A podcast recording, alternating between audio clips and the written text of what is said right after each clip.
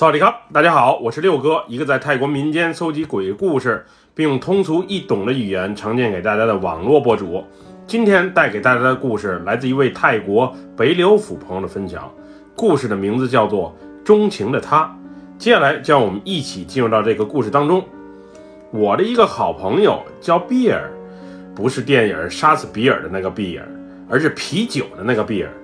两个词发音有些相似，我怕朋友们误会，所以特别说明一下。这件事儿啊，发生在佛历二五四一年，也就是公元一九九八年的事儿。那会儿的我还年轻，在北柳府的一所大学上学。现在大学生在泰国啊特别的普遍，许多私立大学只要花钱就能进去。不过在二十二年前，必须是学习好。各方面都优秀的学生才能有机会去大学。原本我想去曼谷读好一些的大学，无奈成绩不够，只能在我们老家的一所大学读书。那时下课之后，我和几个朋友啊，常去学校外的一个大排档吃饭。其他人基本上都是成双成对，只有我和为数不多的几个同学是单身。比尔是我的好朋友，我俩一进大学的时候就认识了。当时感觉啊特别投缘，所以平时常在一起玩。比尔这个小伙啊，长得英俊，身材也好，他的女朋友啊更是漂亮，在我们那个大学绝对是校花级别的存在。记得有一天，我们像往常一样，下课后一起去大排档吃饭。当时有我，还有比尔和他女朋友，以及一众朋友，总之男男女女都有。当时我和比尔以及他的女友，还有两个同班同学坐一桌。落座之后啊，其他人各去各摊儿，点自己想吃的东西。我和比尔就坐在那里啊，看桌子占位置。当时我俩正喝啤酒聊天的时候，我瞅见邻桌的妹子，一个皮肤稍微有点黑，但是长相和身材还不错的妹子，正在痴情地瞅着英俊帅气的比尔。平时本身就风流，而且还喜欢四处撩妹子的比尔，很快就注意到了那个妹子的存在，于是顺理成章的，俩人的眼神就对上了。那妹子对比尔笑，比尔也用轻佻的眼神回应了她。不一会儿，比尔的女朋友买吃的回来了，俩人的调情也就不得不告一段落。此后，比尔仿佛一切都没发生过似的。但我能感觉到啊，那个妹子还在深情地瞅着比尔，而且还是那种痴情中毒般的瞅。后来有一天，我们下课后又去那家大排档吃饭，因为那天比尔的女朋友啊身体不舒服，于是就没有一同前往。我们刚找到座位没多久，那个妹子就不知道从哪里冒了出来，然后慢慢地走到我们的身旁，对比尔用娇羞的语气说道。哥哥，我知道你女朋友今天不在你身边，我关注你很久了，我特别喜欢你，你可以和你的女友分手，做我的男朋友吗？你知道我有女朋友了，就不要打搅我了。她皮肤比你白，身材比你好，长得也比你漂亮，你还是去找其他人表白吧，我是不会考虑的，小黑妹。比尔无情地说道：“当时听见‘小黑妹’这仨字儿的时候，只见那妹子的脸上唰的一下就红了，估计是面子有些挂不住，于是啊，眼里含着泪就匆匆地离开了。当时同座的几个朋友啊，看到这一幕，还埋怨比尔刚才说的话确实是太重了，恋人当不成，当个朋友也不错呀。况且咱们这一帮朋友里……”单身的也挺多，那妹子其实还蛮好看的，你介绍给我们也成啊。实话实说，那个来自泰国东北部的妹子啊，除了黑点儿，其他的确实都挺不错。不过和校花级别的毕业女朋友，那肯定是没法比的。这件事没过多久，我和毕尔上完课后，在学校里再次遇见了这个妹子。这妹子是我们同一学校的，我确信。但是读大几，上的又是什么专业，我确实是不清楚。那天那妹子把比尔叫到一旁单聊，然后还拿了一瓶饮料递给了比尔。具体俩人聊着什么呀，我也没在身旁，确实不清楚。只见比尔最后把饮料一口气儿喝了下去，然后就回来找我们了。我当时还问怎么回事儿，比尔则冷漠地回复道：“没什么，就是关心我，给我送瓶饮料。”不过自从那天之后啊，比尔确实像变了一个人似的，他总是时不时的提起那个皮肤黝黑的妹子，而且还说要和女朋友分手，和那个妹子搬到一起去住。我们当时都很不理解啊，到底俩人之间发生了什么，让比尔转变这么大，并且迅速爱上了那个妹子。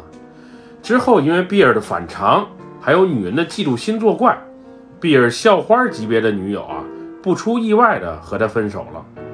虽然他父母、我们这些好朋友也一直劝他，可他就仿佛着了魔似的，谁都不听，一心想和那个妹子在一起。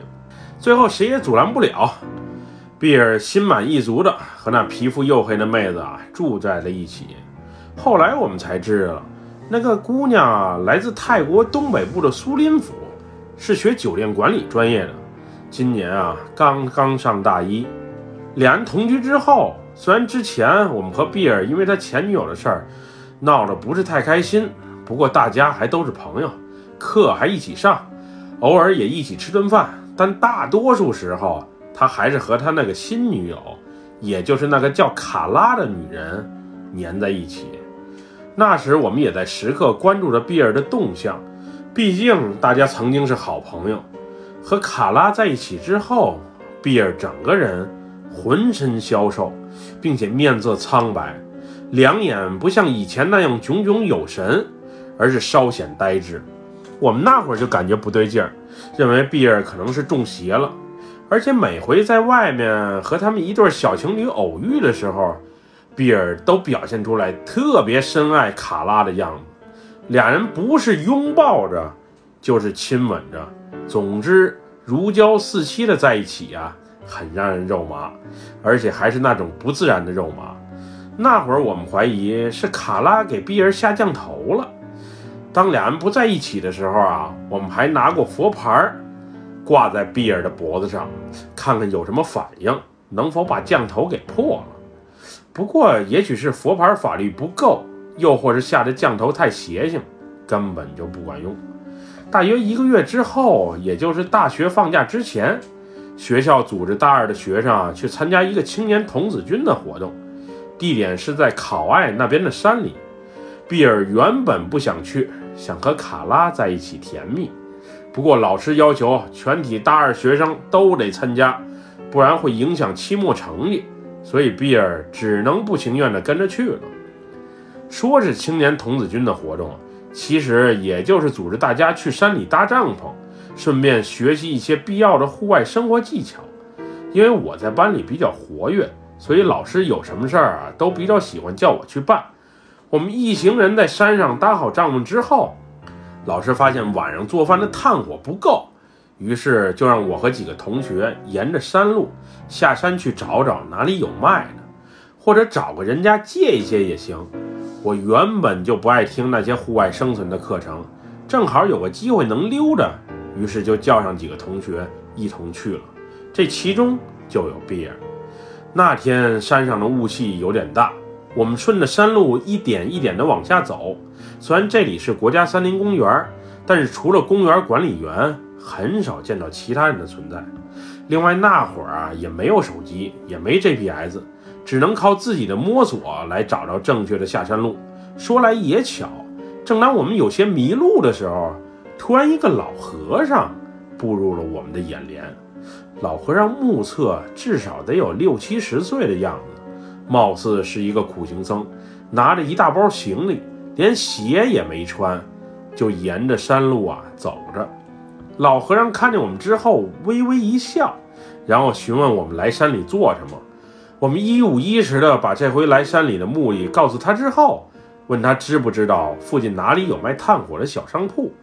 老和尚顺着下山的路给我们指了个方向，并告诉我们朝着那个方向一直走。看见公路后就能找到一个小商铺，至于有没有卖炭火的，就不得而知了。原以为这回下山可能要辜负了老师的期许，无法把炭火带回去，没想到老和尚给指明了方向。看来老天爷冥冥之中在帮助着我们。我刚要和老和尚道别，这时老和尚却给我们叫住了。老和尚指着我说道：“你有个朋友处在危险之中，让他今晚九点来见我，不然他会有血光之灾的。”老和尚说完这话之后，瞅向了我们的身后。这时我们猛然发现，比尔正踉跄地朝我们这边走来。我们刚才只顾着赶路了，差个人在后面都没发现。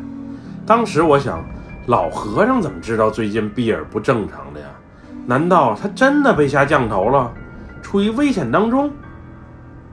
于是，此时半信半疑的我啊，再次问了老和尚一句：“您说的是我们身后那个人吗？咱们晚上九点还在这里见面？”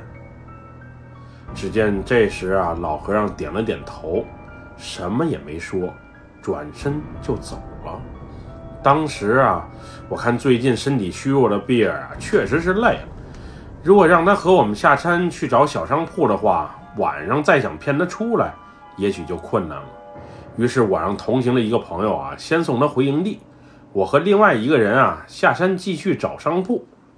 幸运的是，顺着老和尚指引的方向，没多久，我们就顺利找到了小商铺。炭火这里也有卖，不过只有两小袋。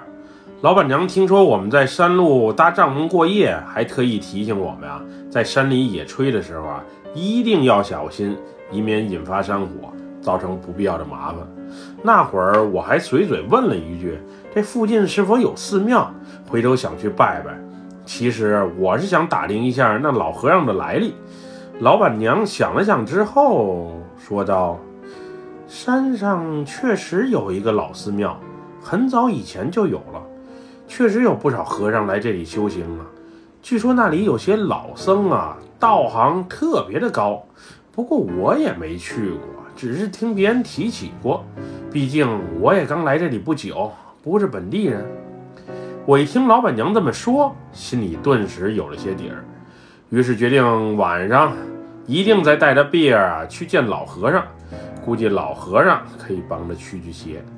晚上吃完晚饭之后，原本还有集体活动，不过我们借着身体不舒服的理由啊，向老师请了假。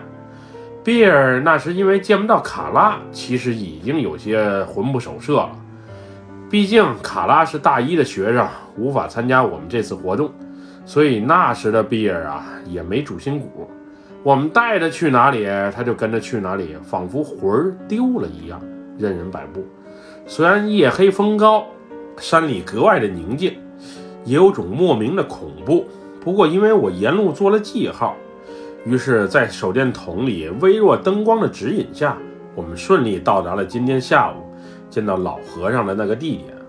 当时我也觉得有些奇怪，虽然沿路有记号，手里又拿着手电筒，但是深夜的山里，路多难走，多难认，大家也都能想象得出来。但是那天我们仿佛冥冥之中啊受到了指引，一路顺着走，就轻易到达了指定的地点。我们到的时候，老和尚已经等候在那里多时了。只见老和尚手提着一盏油灯，然后把四周啊照亮了不少。因为我走的比较快，所以先上前一步啊和老和尚打了招呼。此时比尔随我们的脚步跟来。当他瞅见老和尚之后，一个惊悚的叫声从喉咙里立即发了出来。那时，我和我同行的三个小伙伴都听到了，那叫声是一个女人的，绝对不是比尔的。此时，比尔转身就想跑，老和尚让我们赶紧把他摁住，然后给了我们每人一根白绳，让我们把比尔的双手双脚绑好，另外一根绳啊，则系成一个圈。套在这个比尔的头上。这时，虽然比尔百般挣脱，但终归我们是三个大小伙子，他也无力回天。于是，我们顺利的把他制服了，带到老和尚的跟前。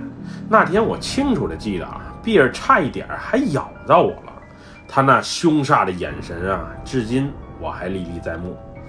把他绑好之后呢，只见老和尚点了一根蜡烛，然后放到比尔的眼前。那会儿的比尔啊，就像完全变了一个人，眼睛里不仅布满了血丝，嘴边啊还流着口水。更让人惊悚的是，在比尔的皮肤下，无论是脸上还是身上，仿佛皮囊下有什么东西在爬动，像是虫子之类的。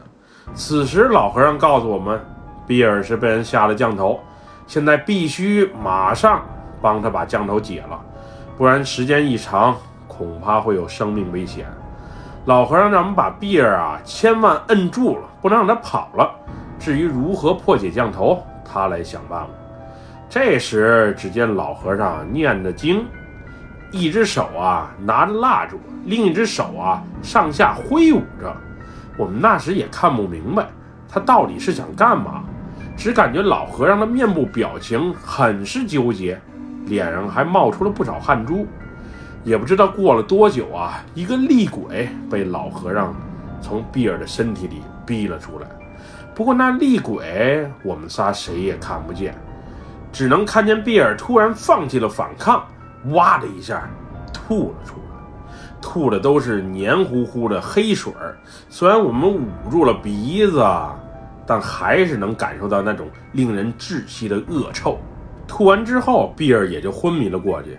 这时，老和尚拿出一瓶圣水，让比尔明早太阳升起的时候喝下。我一看那瓶子就是普通的矿泉水瓶儿，标签儿还被撕下了，里面到底是什么水儿也不知道。总之，按照老和尚的吩咐听话就好。这时，老和尚一人自言自语起来，说的是什么呀？我们也听不懂。我们叫着他也不回应，于是我们在旁边啊等了等。毕竟老和尚把比尔解了降头，此时我们连招呼都不打就走掉，那绝对是太不够意思了。没过多一会儿啊，也就大约十五分钟左右，老和尚突然睁开了双眼，然后问我们：“比尔是不是身边有个女的？俩人最近总在一起。”我们一听，老和尚说的没错啊，比尔最近确实都在和新女友卡拉在一起。这事儿我们之前也没和老和尚说过，他是怎么知道的呢？之后老和尚告诉我们，他刚才在和比尔身体里的厉鬼沟通。厉鬼告诉他是那个叫卡拉的女子啊，给比尔下的降头。卡拉不仅把带有月经血的内裤放在了比尔的枕头下，还把带血的卫生巾烧成灰，然后拌饭给比尔吃。另外，卡拉洗下体的水也被灌给比尔喝。这一切都是降头师教的，目的就是让比尔老老实实，并且深爱着他。两人。总不分离。我们一听这个，第一反应不是害怕，而是恶心，而且还是那种令人作呕的恶心。这时，我想起来卡拉和比尔刚认识的时候，卡拉递给比尔的那瓶饮料，我猛然意识到，比尔奇怪的举动，估计皆因那会儿喝下了被下诅咒的水。对了，老和尚还提了一句。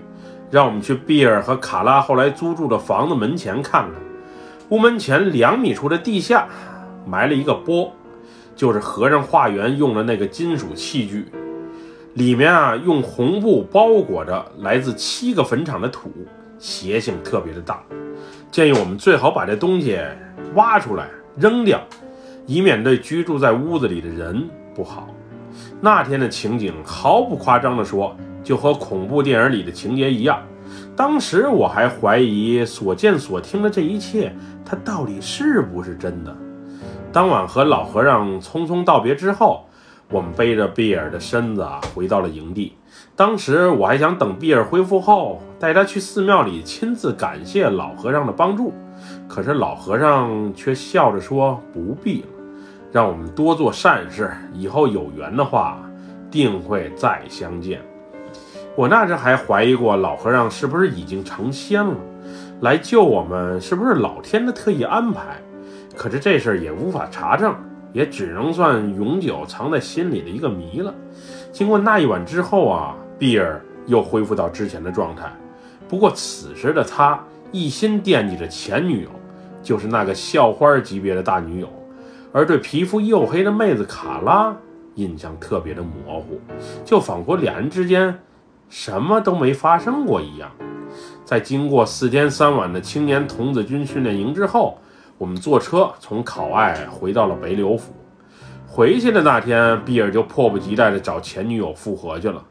而后来我们听说卡拉疯了，反正喜欢赤身裸体的在街上游荡，还不时说着疯话。最后学业自然也就无法继续，被家人接回老家了。至于后来怎样了，也就无法考证。之后，卡拉和比尔同居的那个房子，我们还真去了一趟。一是帮比尔收拾东西搬家，另一个就是我们想看看门前两米的地底下。是否像老和尚说的那样埋着邪物？最终答案是肯定的。我们没挖多深，就把那个装着七处坟场土的钵给挖了出来。因为东西太邪了，谁也不敢把红布给拆开。最后被我们扔到寺庙旁的河沟里了。至于别人捡到又会发生什么，那就不得而知了。